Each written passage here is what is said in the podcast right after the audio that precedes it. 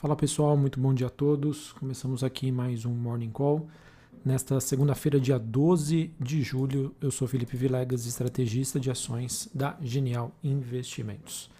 Bom, pessoal, nesta manhã nós temos os ativos de risco apresentando um movimento de acomodação após uma sexta-feira, no qual foi feriado aqui para a Bolsa Brasileira, né? no caso, feriado no estado de São Paulo, e a sexta-feira acabou sendo uma sexta-feira de otimismo em que as, bolsas em Nova York fecharam em alta, é, recuperando da aversão ao risco da última quinta-feira, depois da notícia de que a Pfizer pediria uma autorização para a aplicação de uma terceira dose de sua vacina nos Estados Unidos, sendo assim ações de companhias aéreas e ligadas ao turismo acabaram sendo destaque positivo na sexta-feira passada, apesar dos receios do mercado com a variante Delta do coronavírus. Então isso foi um, a, a última sexta-feira que não teve pregão aqui no Ibovespa, não, perdão, na, na Bovespa, na B3.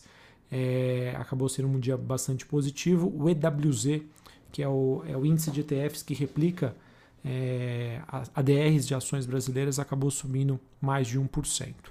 E agora, nessa segunda-feira, a gente acaba tendo destaque é, negativo justamente para esses players de reabertura. Então, destaque de baixa hoje para as companhias é, aéreas que acabam mostrando um desempenho negativo novamente.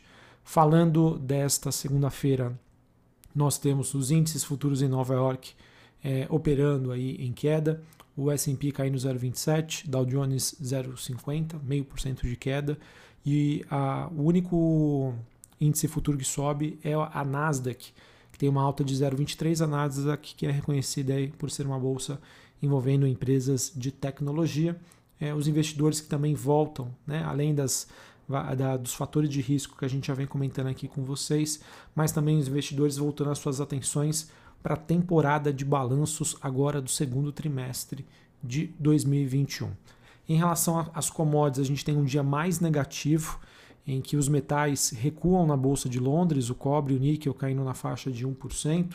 Nós temos também é, o petróleo é, negociado em Nova York caindo 1,5% e o Brent caindo 1,46 nesta manhã. Investidores que seguem avaliando as perspectivas para a demanda em meio aí ao ressurgimento de, infecções em diversas regiões do mundo. É, a exceção em relação às commodities fica por conta dos contratos futuros do minério de ferro que acabaram subindo em Singapura. Investidores que estariam avaliando né, o apoio monetário da China à economia local contra uma possível aí, aumento na oferta marítima no segundo semestre. Então, minério de ferro acaba sendo aí a exceção, a, a exceção, perdão, olhando aí para as principais commodities globais. É, pessoal, queria retomar aqui com vocês alguns temas em relação aos fatores de risco mundo. É, um que surgiu recentemente, que é a questão da, da variante Delta, ela que segue ainda é, no radar dos investidores, mas até o momento não parece se apresentar aí como um problema econômico. Tá? Os números de casos mostram, sim, uma alta em alguns países, mas ainda não temos uma aceleração do número de internações e óbitos, e isso acontece por conta das campanhas de vacinação.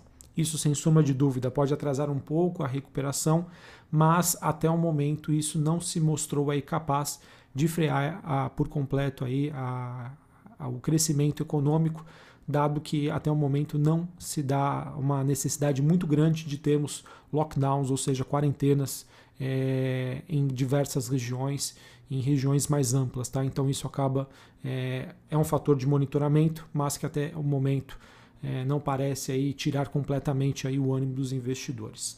Contudo, né, o que vem ganhando aí um destaque seria sobre após uma recuperação em V da economia pós pandemia, né? Como vai se dar esse processo de continuidade do crescimento? Né? A gente vai passar por uma breve desaceleração, ela pode durar mais, pode durar menos.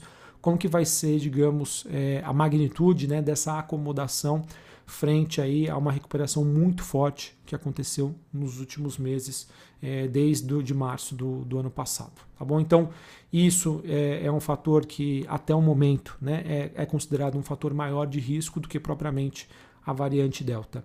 E na sexta-feira, né, a gente já teve, por exemplo, o governo chinês é, adotando um corte no compulsório, tá, que acabou sendo visto pelo mercado como um sinal né, de que é, desacelerações mais acentuadas do crescimento global podem surgir mais à frente e isso pode tirar de certa maneira ímpeto aí dos ativos mais cíclicos em detrimento aí dos ativos de crescimento. Resumo, pessoal, devemos continuar monitorando como vai se dar né, a inflação nos Estados Unidos, o crescimento na China, a política monetária global e também a política no Brasil.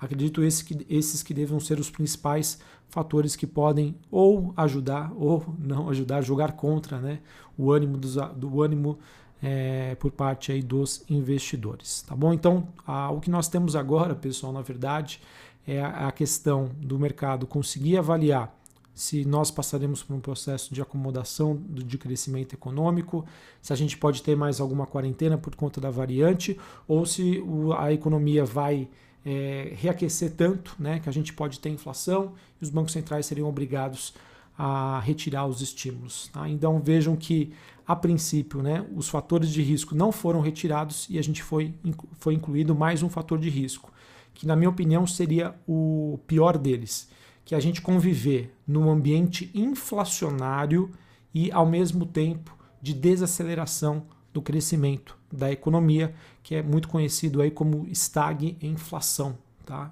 cenário de inflação, em que nós temos ah, os preços né, das, dos serviços, dos bens subindo, ao mesmo tempo que o crescimento econômico não aparece. Esse, sem sombra de dúvidas, né? Obviamente, olhando para a parte econômica, tá? Para a parte de saúde, é claro que seria aí é, uma menor eficácia das vacinas. Mas olhando para a parte econômica, esse seria aí é, o principal fator de risco que a gente pode começar a conviver aí é, no segundo semestre de 2021. Baixo crescimento econômico, estabilização, ao mesmo tempo que a inflação não vai embora. Ela, ela se mostra cada vez aí mais é, estrutural. Esse, sem sombra de dúvida, seria um fator bastante negativo. Bom, sobre o Brasil, é, é, um, é uma questão que eu também trouxe para vocês sobre o ambiente político que segue aí no foco a gente cada vez mais é, segue para uma situação bastante frágil, envolvendo né, atritos entre governo, Congresso, Legislativo e também o tributário. Tá? A gente também observa é, uma deterioração da, das intenções aí de voto para o governo, e isso pode, sem sombra de dúvida, é, trazer aí volatilidade com o cenário eleitoral já sendo trazido aí a valor presente, tá bom?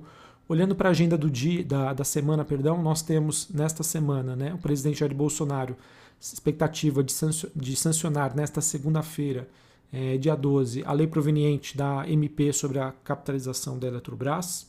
Uh, a gente tem a comissão mista de orçamento, podendo votar amanhã, dia 13, o relatório final do deputado Juscelino Filho sobre o projeto que trata da lei de diretrizes orçamentárias. Lembrando que, uma vez aprovada na comissão, o projeto aí segue para apreciação do plenário no Congresso e para ser aprovado precisa do apoio aí de uma maioria simples da Câmara e do Congresso. Como todos sabem, né, conforme a Constituição, para que aconteça o recesso né, previsto para acontecer entre o dia 18 e 31 de julho, o Congresso precisa votar essa LDO. E se a LDO for aprovada no plenário esta semana, essa será, digamos aí, a última atividade do legislativo antes do recesso parlamentar em que as notícias de Brasília terão aí menos ímpeto, tá? É, e que a gente sabe que é um, é um tema que vem impactando aí os mercados.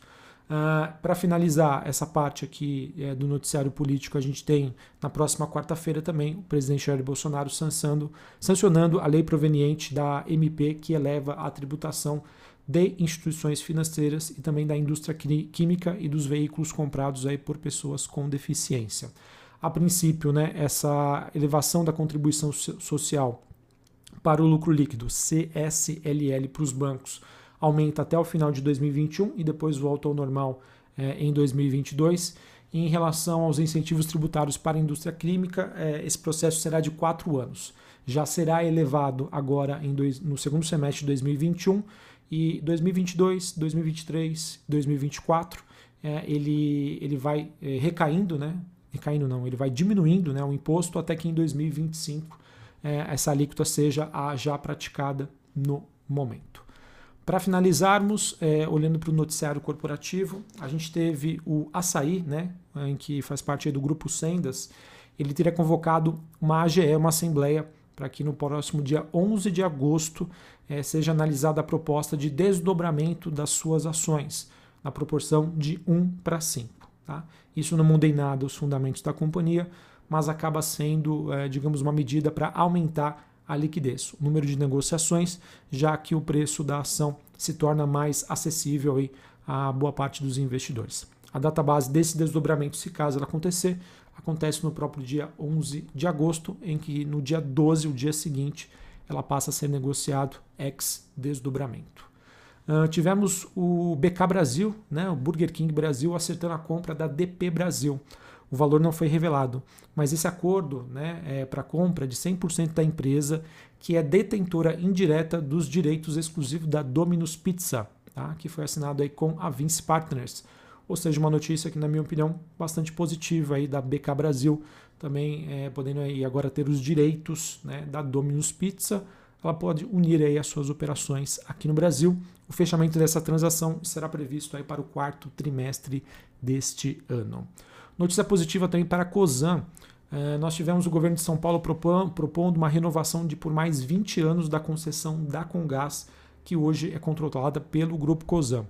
Essa concessão, que a princípio vence em 2029, mas o governo de São Paulo já defende que é, aconteça uma renovação antecipada. A proposta que será discutida no próximo dia 19 de julho, se for aprovada, positiva aí para as ações da COSAN. Uh, também queria comentar aqui com vocês, pessoal, sobre um reajuste negativo de 8,19% para os planos de saúde individuais e familiares definidos pela ANS. Tá? No caso, aí, essa decisão acaba alcançando quatro operadoras, né? E os percentuais foram aprovados para cada uma delas. No caso, o Bradesco Saúde, né, que está ligada ao Bradesco, a Sul América Sula 11 Itaú Seguro Saúde, que atinge, no caso, o Itaú, e a Mil, né, que é uma, uma planos de saúde aí do grupo DASA. Então, Bradesco, Itaú, Sul América e DASA seriam aí as ações impactadas por conta dessa aprovação desse reajuste negativo para os planos de saúde individuais e familiares.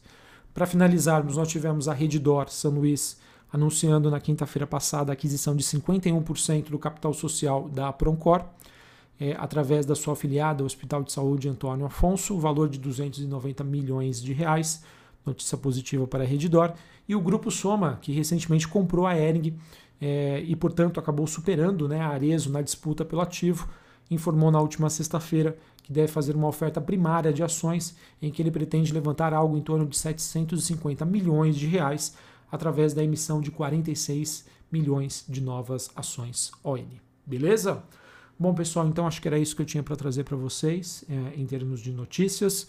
Mercado que hoje é, segue num processo de realização de lucros depois de uma sexta-feira bastante positiva porém aí queda forte para as principais commodities, sendo aí a exceção o minério de ferro na China.